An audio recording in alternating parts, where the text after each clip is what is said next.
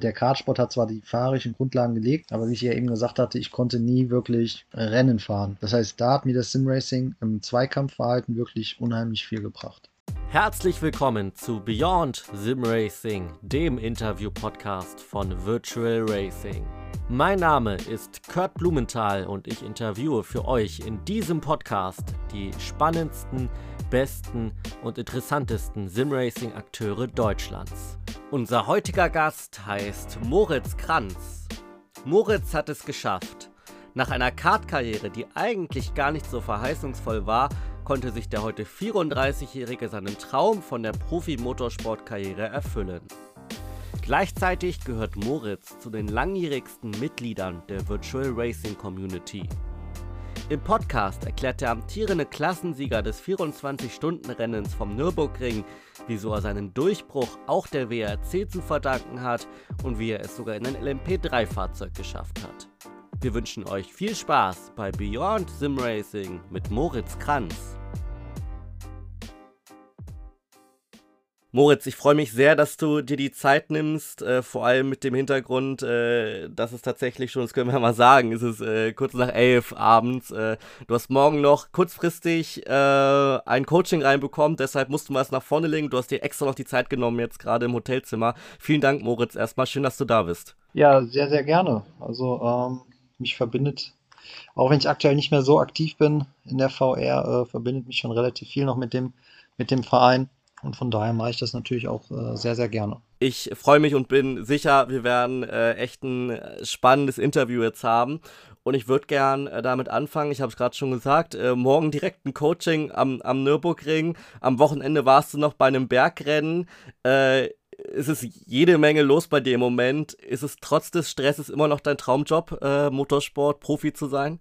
Ja, auf jeden Fall. Also ähm, man hat als Kind natürlich immer davon geträumt, man will Formel-1-Fahrer werden. Dass das nicht funktioniert hat, war abzusehen. Aber ähm, ich sage mal, im Großen und Ganzen ist es halt wirklich schon das, was ich immer machen wollte. Und konnte mein, mein Hobby da schon irgendwo zu meinem Beruf machen. Und von daher, wenn es mal ein bisschen stressiger wird, äh, bedeutet das natürlich auch irgendwo meistens, dass die Auftragslage gut ist, was ja auch nicht schlecht ist. Und von daher ähm, nee, mir macht das nach wie vor super viel Spaß und ich hoffe, dass das noch äh, viele Jahre so weitergeht. Bevor wir gleich ähm, richtig reingehen in die Thematik und natürlich auch ein bisschen über Simracing sprechen, äh, möchte ich mit dir nochmal ganz kurz darüber reden. Äh, letzte Woche 24 Stunden Rennen am Nürburgring, endlich wieder Fans, so wie vor Corona. Äh, wie war es? So viel sei schon mal gesagt, du hast tatsächlich sogar einen Klassensieg einfahren können. Äh, ja, also das war einfach ähm, nur geil das kann man einfach nur so ausdrücken. Also jetzt nicht nur das mit dem Klassensieg, sondern auch einfach die Fans ähm, wieder an der Strecke zu haben. Also ich bin ja jetzt schon ein paar Mal das 24er am Ring gefahren und ähm, gerade 2020 und 2021 ähm, war das ohne Fans schon ziemlich öde. Äh, jetzt nicht nur beim 24er, sondern auch bei der NLS beziehungsweise ehemaligen VLN. Und jetzt die Fans wieder da zu haben, das macht einfach äh, unheimlich viel Flair von dem ganzen Event aus, von dem ganzen Rennen. Man freut sich einfach auf dieses ja, Feeling an der Strecke, wenn wir jetzt hier eigentlich durfte in den Start fahren, doppelt sind direkt am Start. Und da stehen die Fans halt im Hudson-Bach und an der Steilstrecke und so weiter, stehen die halt an der Strecke. Und das ist schon ziemlich cool. Da macht das, da gibt schon Gänsehaut. Und das ist einfach etwas, wo man sich schon die Wochen davor freut, so, ah cool, jetzt haben wir wieder 24-Stunden-Woche. Und da ist man halt schon ab seit Dienstags am Ring und dann ist halt einfach das, das die Spannung, die baut sich halt auf über die Tage vorher und äh, dann geht dann irgendwann die erste Session los und fängt man an, sich einzugrooven, dann ist direkt das Nachttraining, wo man dann äh, im Dunkeln dann über die Nordschleife fährt und wo dann schon den Grillgeruch hat und das halt wirklich so ist. Und ähm, ja, ohne die Fans war das halt auch letztes Jahr gut. Da gab es ein paar Fans und ähm, vereinzelte Wanderer, die sich da verirrt hatten. Ähm, das äh, war nicht das Gleiche. Und jetzt mit den ganzen Fans, das ist dann schon einfach, auch in der Startaufstellung, das macht einfach fünfmal mehr Spaß. Ist einfach so. Ich glaube, das war auch ein großer Brustlöser für die Simracer. Ich habe gesehen, es waren noch einige da. Die Jungs von Wippermann Simracing waren da und ich glaube auch noch ganz viele andere und das hat richtig Spaß gemacht. Jetzt würde ich mit dir tatsächlich auch auf Simracing zu sprechen kommen, ähm, denn da bist du auch ordentlich aktiv. Du hast gerade schon gesagt, dich verbindet auch ordentlich was mit Virtual Racing. Ähm, erstmal natürlich die Frage, wann und wie bist du das erste Mal in Kontakt mit Simracing gekommen? Bekommen? Das ist schon ein bisschen länger her. Also das war Ende der 90er, da hatte mein Vater äh, damals eine Demo-Version von Grand Prix Legends. Und da gab es dann den Lotus 49 auf der Nordschleife. Und das war so die, na, die ersten Berührungspunkte mit dem Thema Simracing. Und dann war das einige Jahre gar nicht mehr Thema gewesen. Und 2004 fing das dann an ähm, mit Compris Legends und der VR. Da ging das so 2.4 los. Da gab es damals bei Compris Legends noch den Rookie Cup und äh, da hatte man halt wirklich so ja, einen Aufbau über den Rookie Cup, konnte man in die verschiedenen äh, Sprint- und Langstreckenserien mit Compris Legends einsteigen. Und das war dann so bis boah, 2006, 2007 meine Heimat in der VR. Und dann kam irgendwann der Umschwung auf R-Faktor.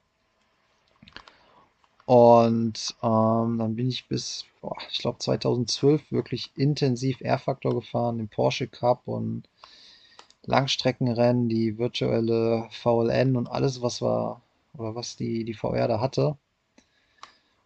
Und ähm, ja, dann kam, dann löste sich das langsam ein bisschen auf. Dann kam iRacing und mit iRacing bin ich nie richtig warm geworden. Auch nach wie vor nicht. Und ähm, dann ging das langsam auch, ja, dann war das Studium vorbei. Dann ist man erstmal so ein bisschen, ähm, ja, dann ging das mit dem Motorsport, Berufsleben und so, dann ging das los. Und da war dann nicht mehr so die Zeit für, für Simracing. Und aktuell ist es wirklich sehr wenig Simracing. Und ähm, ja, also den, den Simulator selber, der ist noch da. Der wird halt auch oftmals dafür genutzt, um, wenn man jetzt Strecken fährt, die man noch nicht kennt, sich vorher mal ein bisschen drauf einzuschießen. Und ähm, aber so den, den Ligabetrieb oder einfach jetzt äh, bei, bei iRacing ein bisschen was zu fahren. Da fehlt aktuell leider die Zeit.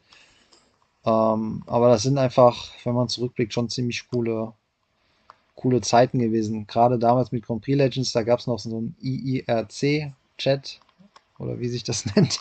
Und ähm, da saß man dann abends, waren wir am Chatten und dann ging es dann auf die Strecke und dann ist man da seine vier, fünf Rennen abends gefahren. Und das war schon cool. Das hat echt Spaß gemacht. Das war eine kleine, feine Truppe. Mit ein paar Leuten habe ich heute noch Kontakt, der Markus Chirac zum Beispiel. Und ähm, ja, das äh, sind schon schöne Zeiten gewesen, wenn man so zurückblickt.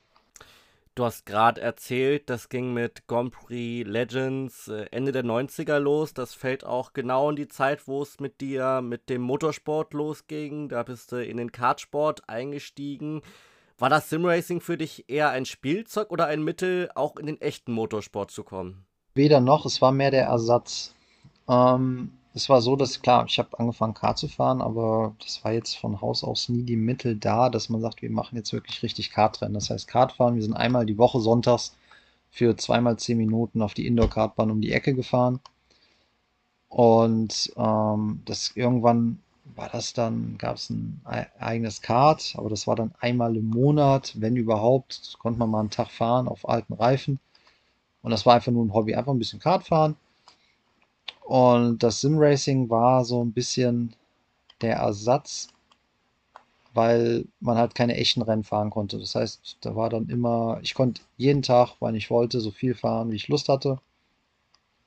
Und ähm, ja, dafür war das Simracing war ein guter Ersatz und das hat auch äh, in vielen Belangen wirklich äh, im Nachhinein, muss man sagen, viele Vorteile mit sich gebracht, so intensiv Simracing betrieben zu haben.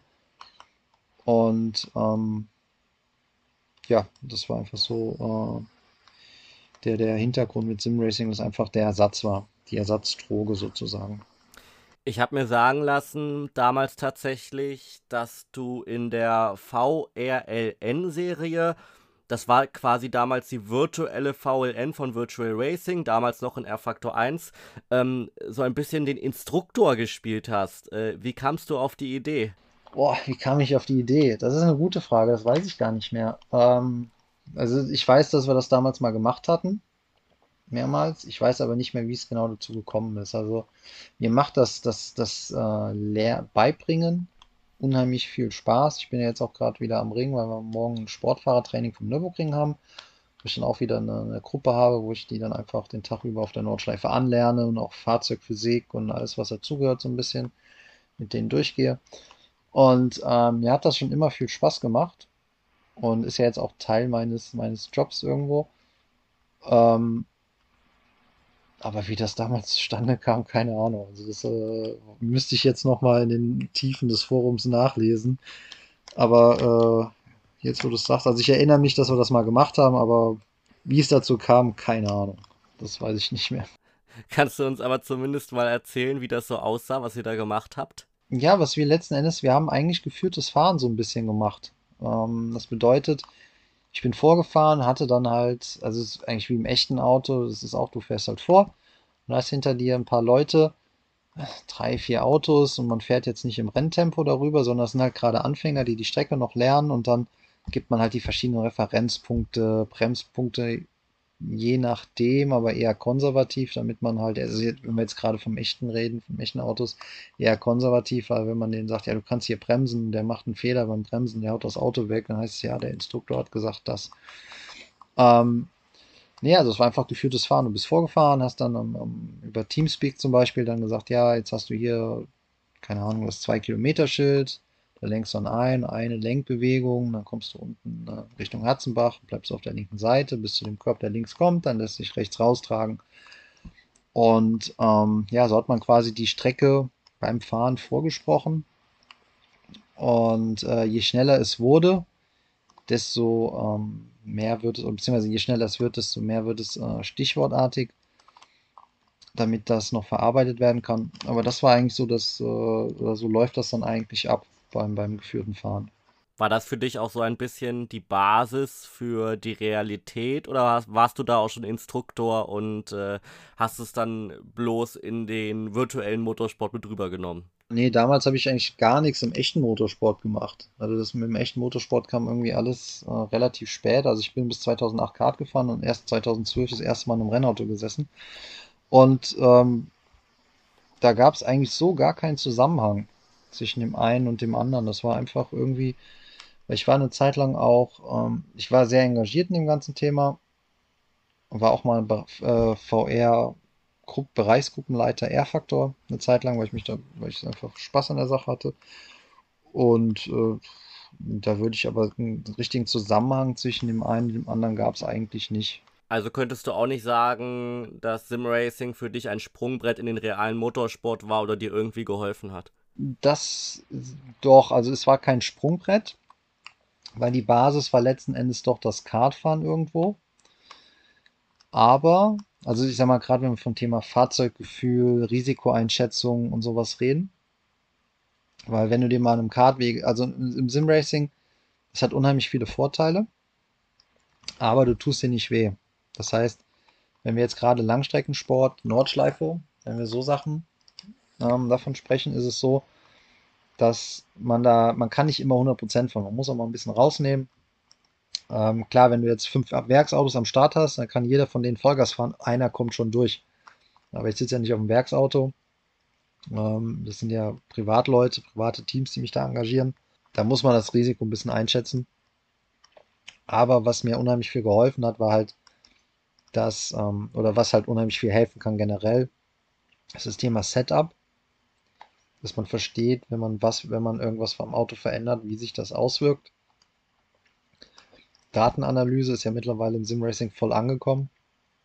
Das ist eigentlich eins zu eins übertragbar. Und auch das Thema, wenn man jetzt vom Fahren redet, ähm, der Zweikampf. Wir haben gerade in verschiedenen, also zum Beispiel in der VLN oder in der NLS, wie sie ja jetzt heißt, ist es so, dass ähm, Du hast viele Fahrer, die sind zwar eigentlich recht schnell unterwegs, die haben aber auf der Nordschleife gelernt und die können überhaupt keine Zweikämpfe fahren. Das heißt, du kommst, du, du kommst an einen Zweikampf mit denen und du erkennst sofort, dass die auf jedes, jede kleinste Bewegung, die du machst, kommt eine Gegenbewegung, die absolut unnötig ist und denen eigentlich nur einen Nachteil bringt in der nachfolgenden Kurve.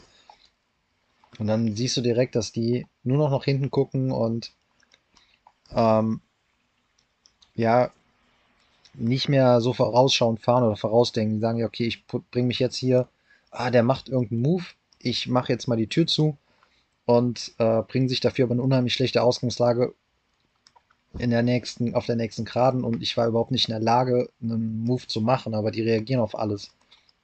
Wo du halt einfach merkst, dass da die äh, Basis im Zweikampf ein bisschen fehlt. Und dafür ist Simracing halt unheimlich gut. Oder das hat, das hat schon wirklich viel geholfen. Weil der Kartsport hat zwar die fahrischen Grundlagen gelegt, aber wie ich ja eben gesagt hatte, ich konnte nie wirklich Rennen fahren. Das heißt, da hat mir das Simracing im Zweikampfverhalten wirklich unheimlich viel gebracht. Was sagen dir deine Kontrahenten oder Kontakte im Motorsport, wenn du sagst, ah, das habe ich im Simracing gelernt? Nehmen die das ernst? Ja, also das ist, ähm, meistens redet man über sowas gar nicht, wenn ich ehrlich bin. Also, ähm, das Thema Simracing kommt ab und zu auf. Und, ähm, aber über das haben wir ehrlich gesagt noch nie gesprochen. Weil man möchte jetzt auch nicht unbedingt seine, ähm, ich sag mal, Vorteile oder Geheimnisse preisgeben, wobei das halt, wie gesagt, das ist sogar was relativ Spezifisches für die, was sich auf die NLS bezieht. Wenn du jetzt andere Rennen in Serien nimmst, sei es äh, zum Beispiel in der IMSA, ähm, da hast du durch die Bank weg eine etwas höhere fahrische Qualität, was die NLS jetzt gar nicht niedermachen soll, um Gottes Willen. Aber es sind halt zwei verschiedene Rennserien mit zwei verschiedenen Ansätzen. Da ist, da ist jeder Fahrer so ausgebildet, da ist von vorne bis hinten immer Attacke und gute und Zweikampf und so weiter und so fort. Und ähm, von daher hat man eigentlich, ja, und in der NLS, nee, habe hab ich noch nicht mit den Leuten drüber gesprochen. Dann hoffen wir mal, dass deine Konkurrenten das hier nicht mithören. Ähm, ich, ich würde jetzt äh, gerne erstmal äh, bei dem Thema Simracing den Haken ranmachen und mit dir jetzt über den Motorsport reden, weil das ist wirklich interessant. Ähm, du bist, äh, seit du zehn Jahre alt äh, warst, zunächst im Kartsport aktiv gewesen. Wie haben dich deine Eltern zum Motorsport gebracht oder haben die dich überhaupt zum Motorsport gebracht? Ja, ja, indirekt, oder nicht indirekt, eigentlich direkt schon. Ähm, also, mein Vater sagte immer, der hat mich als kleines Kind irgendwie ähm, vor den Fernseher gestellt, wenn äh, Ende der 80er, Anfang der 90er, wenn Formel 1 lief.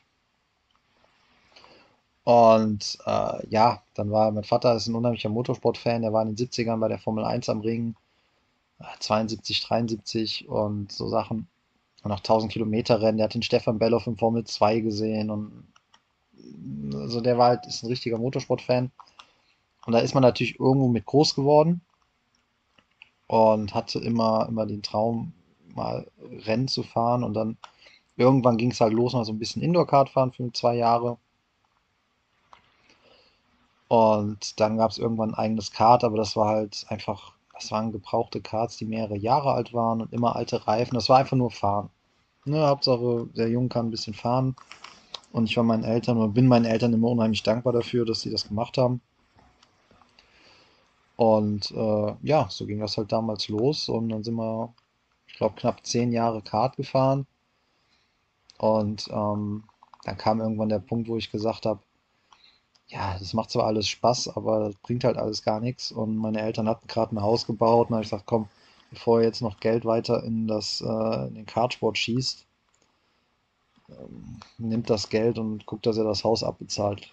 Das war letzten Endes und dann war, das war 2008 und dann war erstmal erstmal Schluss mit Kartfahren. Hatten dein Vater und du damals die Ambition, dass du Profirennfahrer wirst? Nein. das war, also es war halt, so fernab von allem. Ähm, klar, wir sind in einer Saison oder ein paar Rennen DMV Landes- und Bundesmeisterschaften gefahren. Und ähm, das war damals so die zweite Liga, meine ich, in Deutschland im Kartsport, gerade im Schalter, also Schaltkarts waren das. Und Äh, von den Ergebnissen her war das okay. Das war mit so einem Chassis, was schon eine Saison drunter hatte und einem Motor, der nicht richtig gemacht war. So, so um Platz 10 von 30. So, das war also nach vorne hin ging nicht mehr, aber für das Material war das eigentlich schon ganz gut. So, dass wir gesagt haben, hm, ja, das, der Junge kann fahren oder ich war eigentlich ganz happy mit meiner Leistung, aber das, wenn du nicht gewinnst, interessiert es eh keinen, schon gar nicht im Kartsport. Und ähm, da war nie das Ziel, das war okay, da mache ich jetzt mit der Schule fertig, dann kommt jetzt Ausbildung, dann noch ein Studium oder sowas und dann, ja, das war so der, die, äh, der, der Plan oder der, die Idee. Und Kartsport war einfach nur ein Hobby, was unheimlich viel Spaß gemacht hat. Dann hast du damals deine Ausbildung angefangen, übrigens zum Logistiker, hat jetzt relativ wenig mit Motorsport zu tun. Ähm, war das für dich so ein bisschen Plan B oder war das Thema Rennsport für dich erstmal gestrichen? Mm, das war also, es war kein Plan B, weil der Rennsport nie als äh, Alternative oder als, als Berufsfeld äh, in Betracht kam. Und es war einfach nur ganz normal. Dann kommt die Ausbildung als Logistiker und dann kam im Anschluss dann das, das Studium äh, mit Logistik und E-Business dazu. Und über das Ganze bin ich irgendwie an den Ring gekommen, weil ich musste im fünften Semester ein Betriebspraktikum machen.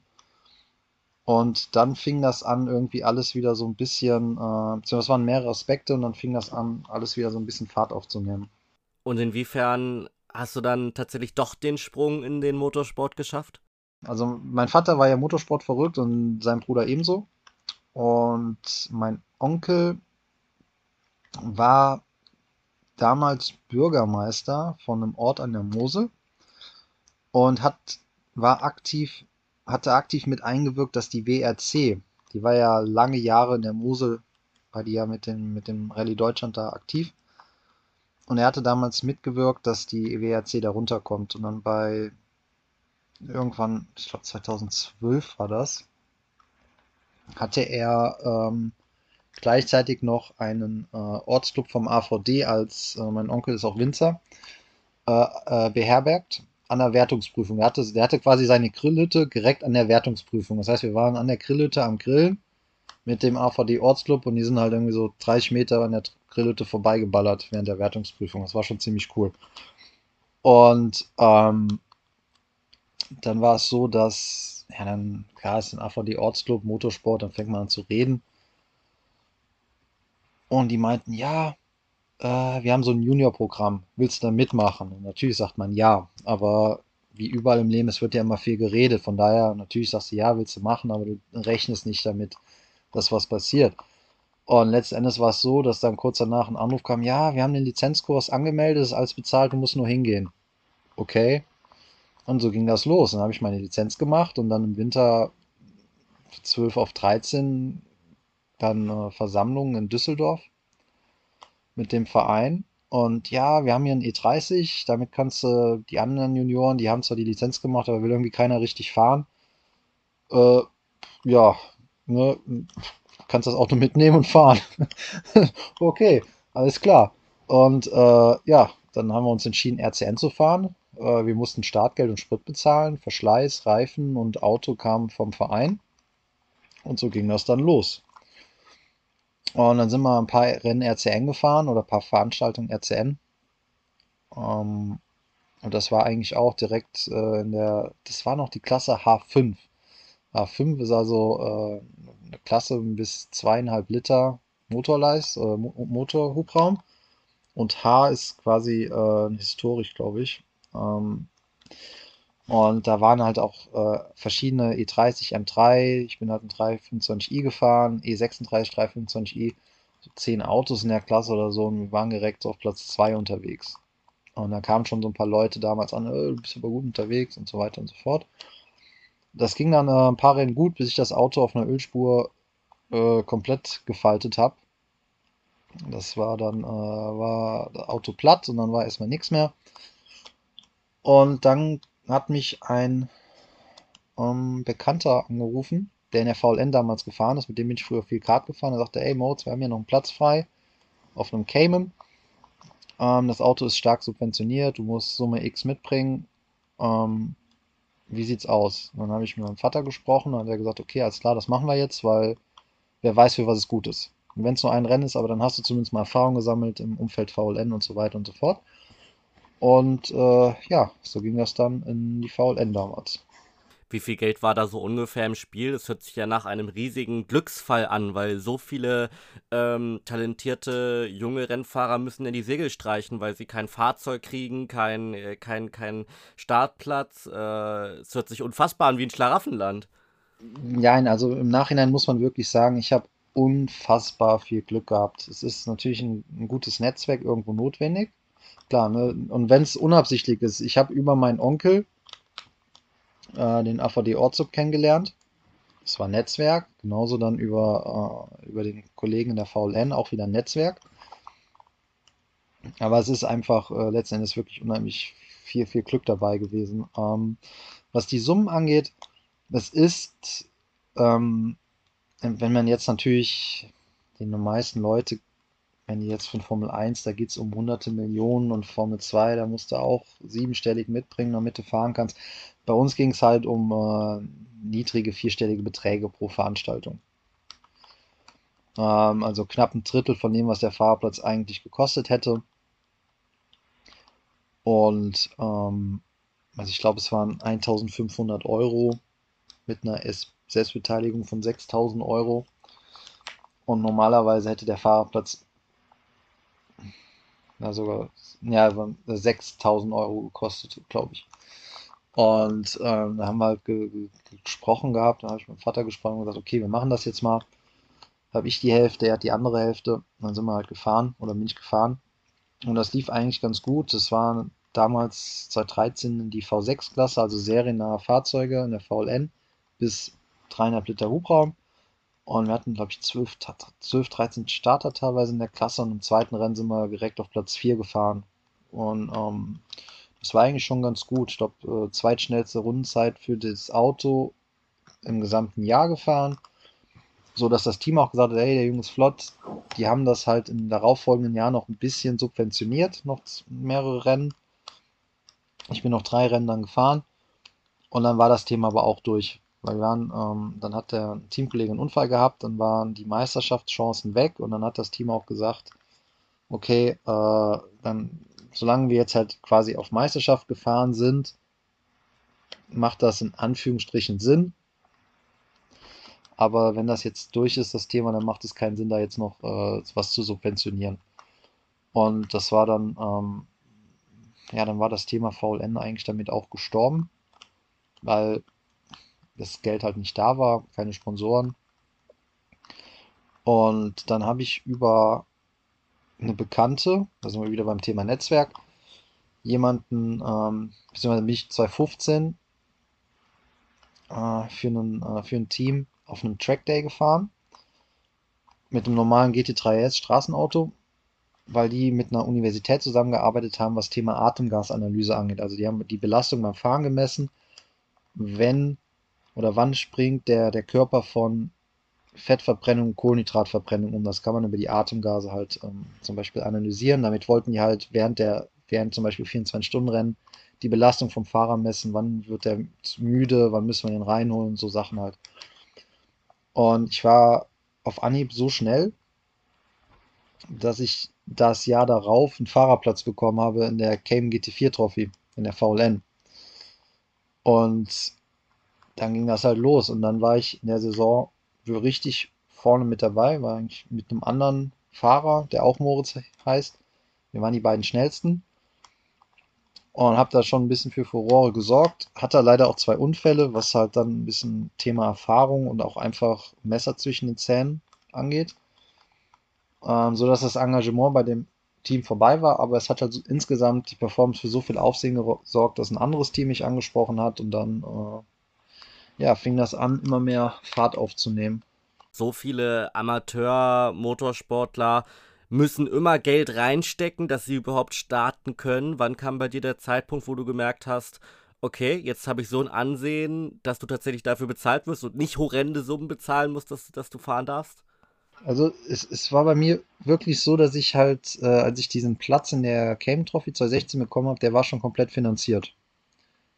Das war quasi, also ich bin bis 2014, ich glaube, acht Rennen VLN gefahren. 2015 war nix und 2016 hatte ich einen komplett finanzierten Fahrerplatz. Und ähm, weil der Fahrzeugbesitzer ein, ein, der wollte einen schnellen Mann auf dem Auto haben und ähm, ja, das war halt, das ist immer wieder mit dem Thema Glück. Also das ist halt einfach wirklich so gewesen. Und ähm, dann hatte ich halt aber in der Saison zwei Unfälle, die im Nachhinein auch auf meine Kappe gehen. Das war einfach zu viel gewollt, zu wenig Erfahrung gehabt. Und ähm, deswegen hatte der, der, der Sponsor oder der Fahrzeugbesitzer das Engagement nach der Saison auch wieder beendet, was auch nachvollziehbar ist, um Gottes Willen. Ähm, dann kam ein anderes Team, die denen noch ein Frontrunner, also die hatten zwar ein gutes Auto, aber die, die Pace war noch nicht da, die hatten noch keinen Fahrer, um das Auto ganz vorne hinzustellen. Die hatten mich halt angesprochen, da habe ich gesagt, ich fahre super gerne für euch, ich kann aber nichts mitbringen. Dann haben die ein bisschen überlegt, haben gesagt, okay, machen wir. Und ähm, ja, von da ging das dann los. Und dann haben die mit mir direkt, ich glaube, wir sind 2017, ich bin teilweise Doppelstarts gefahren, das heißt, wir sind zehn Veranstaltungen gefahren mit 13 oder 14 Starts, weil ich halt zwei Autos in einem Rennen gefahren habe und wir sind von den bei 14 Rennen irgendwie haben wir 13 Mal gewonnen oder so. Und die haben in den ganzen Jahren davor nicht einmal gewonnen.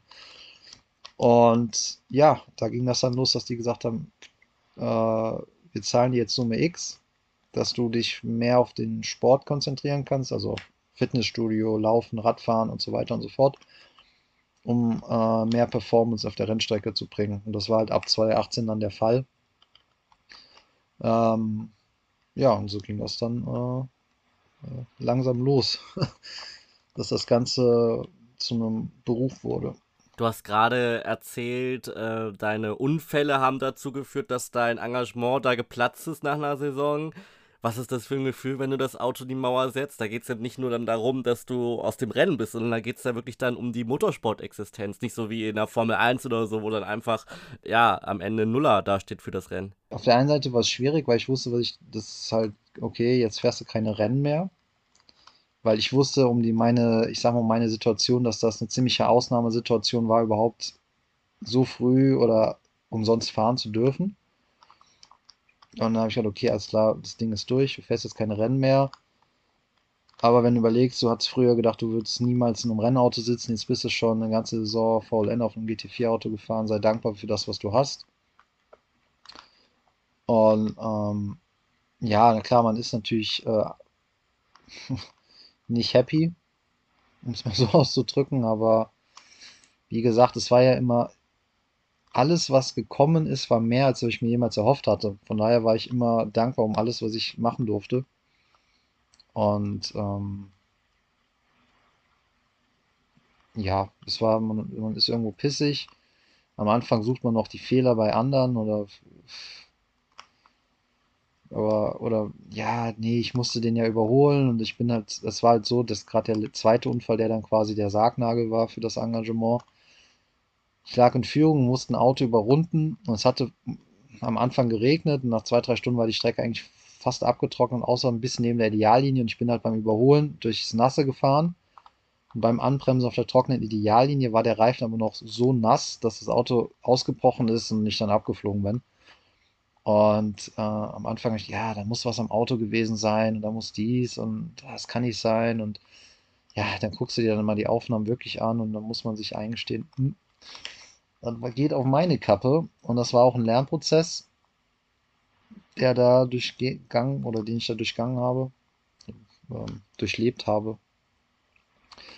Und ähm, ja, das hat mich in den nächsten Jahren aber es hat mir ein bisschen geholfen, die, die, ähm, weil es ist gerade in der VLN so, wenn du da ein Auto weghaust, das kann mal passieren, klar, aber wenn du das zwei, dreimal machst, dann ist ganz schnell gerade ein Crashpilot. Das geht ja auch in der Formel 1 so, wenn da einer zwei, dreimal hintereinander einen Unfall hat, äh, was ist mit dem los, bla bla bla bla. so dass ich halt auch 2017, 2018 ein bisschen vorsichtiger unterwegs war. Und ähm, das hat mir halt bei dem Team, wo ich dann damals war, unheimlich viel geholfen, weil die gemerkt haben, auf den Jungen kann man sich verlassen. Ne? Der macht keinen Mist. Und das hat mir in meiner weiteren Karriere insgesamt dann doch auch wieder sehr viel geholfen. Was meinst du, bringst du mit, dass es eben bei dir nicht so ist, dass du jede Saison da unheimlich viel Geld reinstecken musst, sondern halt wirklich dann ähm, ja dafür bezahlt wirst, dass du tatsächlich da im Cockpit sitzt? Wenn wir jetzt mal das aktuelle Beispiel 24-Stunden-Rennen nehmen. Ähm, das Team gibt es seit 2017, haben die angefangen und sind bisher immer nur GT4-Sport auf der Nordschleife gemacht. Und es war ein bisschen, ja, chaotisch alles. Und dann hat der Teamchef, den habe ich seit 2017 coaching-technisch betreut, aber sonst haben wir noch nichts gemacht. Und ähm, er sagt, ja, ich will ein Cup-Auto machen. Und ähm, da mein GT3-Engagement nach wie vor bestand mit GetSpeed, das aber sich in die GT Open verlagert hat, hatte ich halt äh, Zeit für die, äh, mit ihm NLS auf dem Cup-Auto zu machen. Und ähm, ja, wir haben halt, ich habe ihm dann gesagt, pass auf, das muss so und so ablaufen. Also ich, wir haben komplette neue Infrastruktur erstellt für das Team, neues Personal akquiriert, damit der, der, das Cup-Auto richtig eingesetzt werden kann. Und ähm, das heißt, wenn wir jetzt von diesem Team sprechen, habe ich dem Team halt geholfen, die Strukturen zu finden, dass man ein Auto konkurrenzfähig einsetzt in der NLS. Also wirklich, dass man sagt, man kann mit dem Auto ganz vorne mitfahren. Das war das eine. Das andere war jetzt persönlich, wenn man jetzt sich das anguckt, äh, bei Fricadelli saß äh, kein Unbekannter, ein dreifacher Carrera-Cup-Meister im Cup-Auto. Und ähm, ja, der fährt auch GT Masters, der verdient damit seinen Lebensunterhalt und der war im Rennen einen Tick langsamer in der schnellsten Rennrunde und äh, der ist auch im Simracing kein Unbekannter. Und insgesamt von der Performance her, auch letztes Jahr im GT3, Gesamt siebter in der Quali fürs 24-Stunden-Rennen beim Top-Quali im Regen. Also ich denke, dass halt die, die Pace ist da, um ganz vorne, egal wo, mitzufahren gerade auf der Nordschleife, dass das für Teams interessant ist. Dazu kommt, dass ich äh, diese beiden Unfälle, von denen ich gesprochen habe, das war das eigentlich das letzte Mal, dass ich wirklich sprich was kaputt gemacht hat in einem, in einem Rennauto. Das ist jetzt sechs Jahre her und seitdem eigentlich nichts mehr kaputt gemacht. Klar, da verliest man Spiegel hier und dann geht man da vorne so ein Flap fliegen. So Sachen, klar, war so ein richtiger Unfall. Gab es seitdem nicht mehr.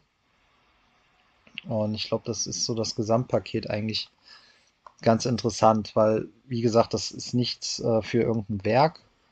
Beziehungsweise, ist, was heißt, es ist nichts für ein Werk, aber ähm, wäre natürlich der Traum, aber muss man auch realistisch sein, dass das äh, nicht passieren wird. Aber es ist halt für diese Privatteams, Kunden, die wollen vorne mitfahren wissen, dafür müssen sie Geld investieren.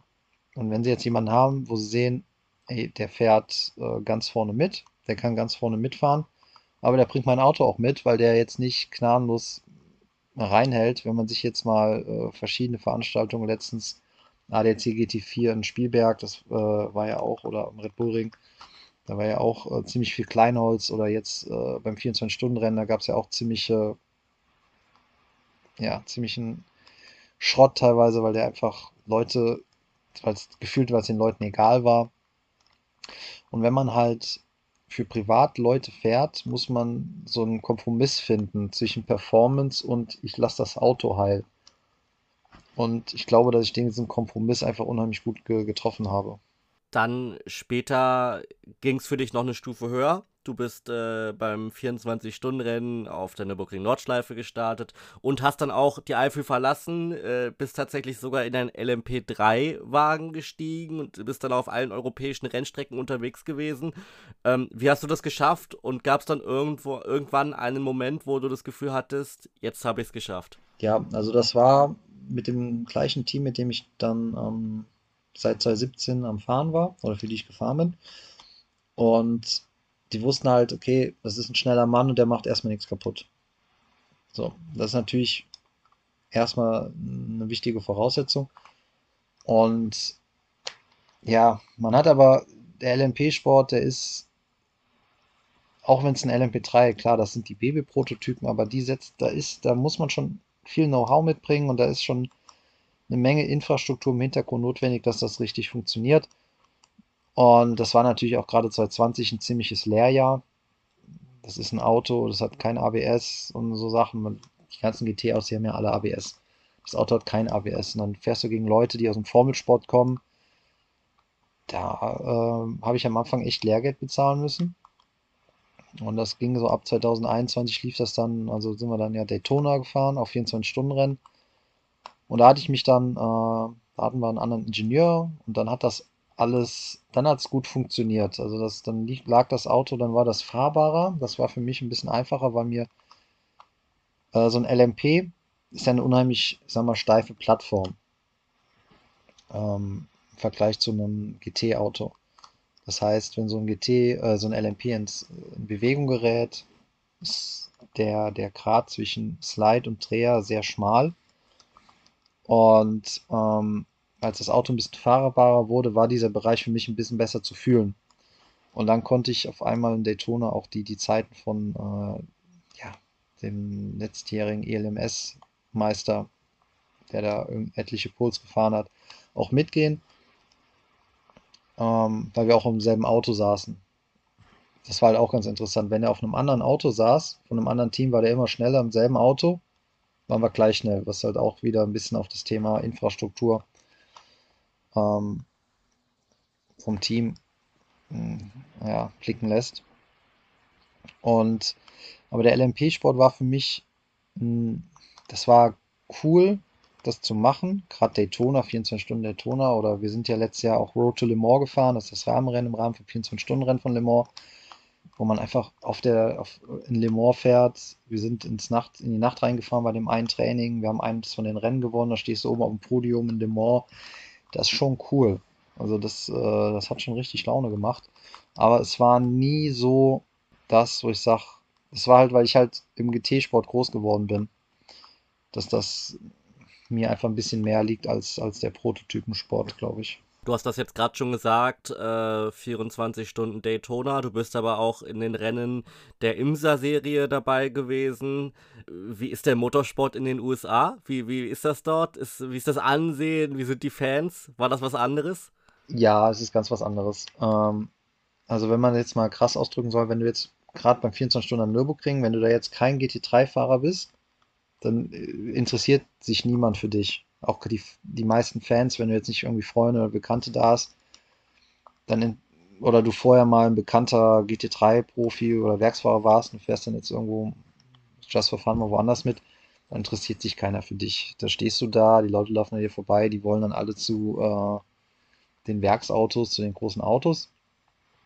Klar, die Autos, das ist irgendwo auch ja, in gewisser Weise nachvollziehbar. In Amerika ist das halt so, da ist es egal, ob du in einem GT4 sitzt, in einem LMP3, in einem LMP2, DPI oder GT3. Du bist für alle, die, egal, die wollen alle von dir das Autogramm haben. Du bist vielmehr dieser Gladiator, weil es ein Rennfahrer. Das ist, die, die, die machen da nicht so die Unterscheidung, die finden das alles cool. Ist denen, die sind da viel mehr, hm, ich weiß nicht, wie ich das ausdrücken soll, aber das macht halt den Eindruck, dass du da, ähm, ja, die Fans haben einfach, egal ob du was du gefahren bist, die fanden das cool und ähm, ist ein bisschen anders als hier. Und auch generell die, die Stimmung in, ist ein bisschen, ist, also wir waren zum Beispiel letztes Jahr Petit Le Mans. Das hat ein bisschen an, an die 24-Stunden-Rennen erinnert.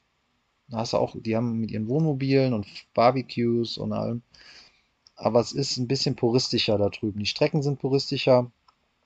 Also ich meine, das sieht man ja im Fernsehen. Das ist quasi ja überall wie die Nordschleife. Strecke, Wiese, Betonwand oder Leitplanke. Da gibt es kaum Kiesbetten, keine asphaltierten Auslaufzonen. Und ähm, ja, das ist einfach insgesamt auch die, die, die Fahrerlager, die sind ja ganz anders aufgebaut. In Europa hast du die Fahrerlager, das sind ja alles feste Strukturen. Du hast deine Gebäude, die, deine Boxen, das gibt es in den USA nicht. In den USA hast du quasi, das kennt man ja so ein bisschen aus Indianapolis, wo sie diese kleine Betonwand haben, wo die drüber springen. Das ist ja der Standard da drüben. Das heißt, die, die Teams bringen, bauen die ganze Infrastruktur selber auf. Du hast überall riesige Zeltstädte, alles komplett offen für die Fans, die können sich alles angucken. Und das ist einfach ein ganz anderer Flair. Und das ist schon, schon ziemlich cool. Das hat echt Laune gemacht da drüben. Also ich war das erste Mal 2016 drüben und war dann ab 2019 wirklich oft drüben in verschiedenen Veranstaltungen und das war schon richtig cool. Du hast gerade schon gesagt, tatsächlich LMP-Fahrzeuge sind jetzt nicht so dein Ding, weil du eher aus der GT- und Tourenwagen-Richtung ähm, kommst. Kannst du dir trotzdem vorstellen, ist das vielleicht auch ein Traum für dich, dort mehr zu machen? Vielleicht dann auch mit GT3 oder Tourenwagen in Amerika? Ja, auf jeden Fall. Also es ist ja, ich habe also 17, 18, 19, 17, 18 sind wir da drüben 4 GT4 gefahren. Das lief eigentlich auch ganz okay. Es war halt immer ja, weil das Budget begrenzt war, ist man quasi aus Europa zu einer Rennstrecke geflogen, mit der man noch nie war und musste halt direkt probieren, vorne mitzufahren. Wenn die anderen Teams halt in den USA, die haben ja viel geringere Wege, auch wenn die Wege immer noch groß sind, ähm, überall schon testen waren. Das war halt schon schwierig, aber ähm, hat trotzdem unfassbar viel Spaß gemacht und wenn sich die Möglichkeit bieten würde, da drüben nochmal ein GT-Programm zu fahren, wäre ich sofort dabei. Weil es ist einfach für die, für die Amerikaner, ich kenne ja mittlerweile viele, die, die, boah, ich kann nach Europa, ich fahre in Spa, ich bin, boah, ich bin in Monster gefahren. Für die ist das halt genau anders. Für die ist Europa und dann hast du da die historischen Strecken, Monza, Nürburgring, Spa. Und für uns äh, Europäer ist es halt so ein bisschen umgekehrt. Amerika ist halt dann, boah, geil, Amerika. Und dann haben sie da die geilen Strecken wie Laguna Seca, Road America, Daytona, Sebring. Und ähm, ja, das ist einfach cool und wenn es die Möglichkeit geben würde, würde ich das natürlich äh, sofort wieder machen. Wir kommen langsam zum Ende, Moritz. Jetzt ähm, gibt es wie immer noch das Beyond Sim Racing Boxengeflüster. Da geht es immer so ein bisschen darum, äh, den Zuhörern ähm, ja, so, so einen kleinen Tipp äh, ja, mit an die Hand zu geben, welchen die vielleicht selbst sogar umsetzen können in ihrer eigenen Sim Racing-Karriere. Ähm, und, und, und ich würde dich gern fragen, weil du bist tatsächlich unser erster Gast, der es geschafft hat, Profirennfahrer zu werden. Es gibt so viele äh, Leute, die davon träumen. Äh, was muss man mitbringen und wie schafft man es tatsächlich, am, am besten äh, das Ganze hinzubekommen? Sonst ist ja so oft immer die finanzielle Geschichte ein Hinderungsgrund. Wel welche Rolle spielen dabei auch? Du hast jetzt die Hilfe bekommen von dem AVD, also von einem Verein. Ist es vielleicht ein Trick, ein Tipp, sowas auch mitzunehmen? Nehmen? Das ist natürlich jetzt eine, eine schwierige Frage, weil da so viele Faktoren mit reinspielen. Grundsätzlich muss man natürlich erstmal fahren, fahren, fahren. Ähm, um das Talent auszubilden, die Grundlagen zu legen. Dann braucht man ein sehr gutes Netzwerk. Und ähm, so der AVD war es in meinem Fall, der dieser Ortsverband, der mich da so ein bisschen supportet hatte. Ähm, der ADAC macht das natürlich ja auch. Wir haben jetzt gerade, äh, der ADC hat jetzt zum Beispiel, da gibt es einen Fahrer, der müsste gerade nach dem letzten GT Masters laufen, aller Munde sein, der Niklas Krütten. Der wird ja vom ADAC auch gefördert. Der, der, ja, der hat ja in, äh, am Red Bull Ring beide Läufe gewonnen, meine ich, in der GT Masters. Und er fährt jetzt auch LMP2 in der ELMS oder ist jetzt auch in Le Mans. Und der wird halt auch vom ADAC gefördert, Sportförderung. Das heißt, das macht auf jeden Fall Sinn, sich da irgendwo bei so solchen Sachen irgendwie äh, dazu bewerben. Und dann braucht man auf jeden Fall ein gutes Netzwerk und ähm, so ein bisschen über den Tellerrand hinausschauen. Ähm, wenn man jetzt vom Profi-Rennfahrer redet, denkt man immer an DTM und Formel 1. Aber man kann auch ähm, anderweitig mit dem ganzen Thema Geld verdienen. Und ähm, muss man einfach ein bisschen mit dem Tellerrand hinausschauen. Mit, mit der NLS oder so war das in meinem Fall das Sprungbrett. Und da gibt es auch, äh, ja, weiß nicht, ADAC GT4 oder die GT4-Serien, da kann man sich auch einen guten Namen machen, dass man über Coaching zum Beispiel schon mal Kunden akquiriert, mit denen man Geld verdienen kann. Und ähm, gerade diese Coaching-Kunden ist ja auch so, dass man äh, wenn man Glück hat, hat man da jemanden, der einen richtig gut findet, der sagt, ey, ich will dich supporten und dann hilft er dem, hilft er dir auf die nächste Stufe. Das sind auch Dinge, die man ähm, berücksichtigen sollte. Und ansonsten einfach, ja, immer, immer weitermachen.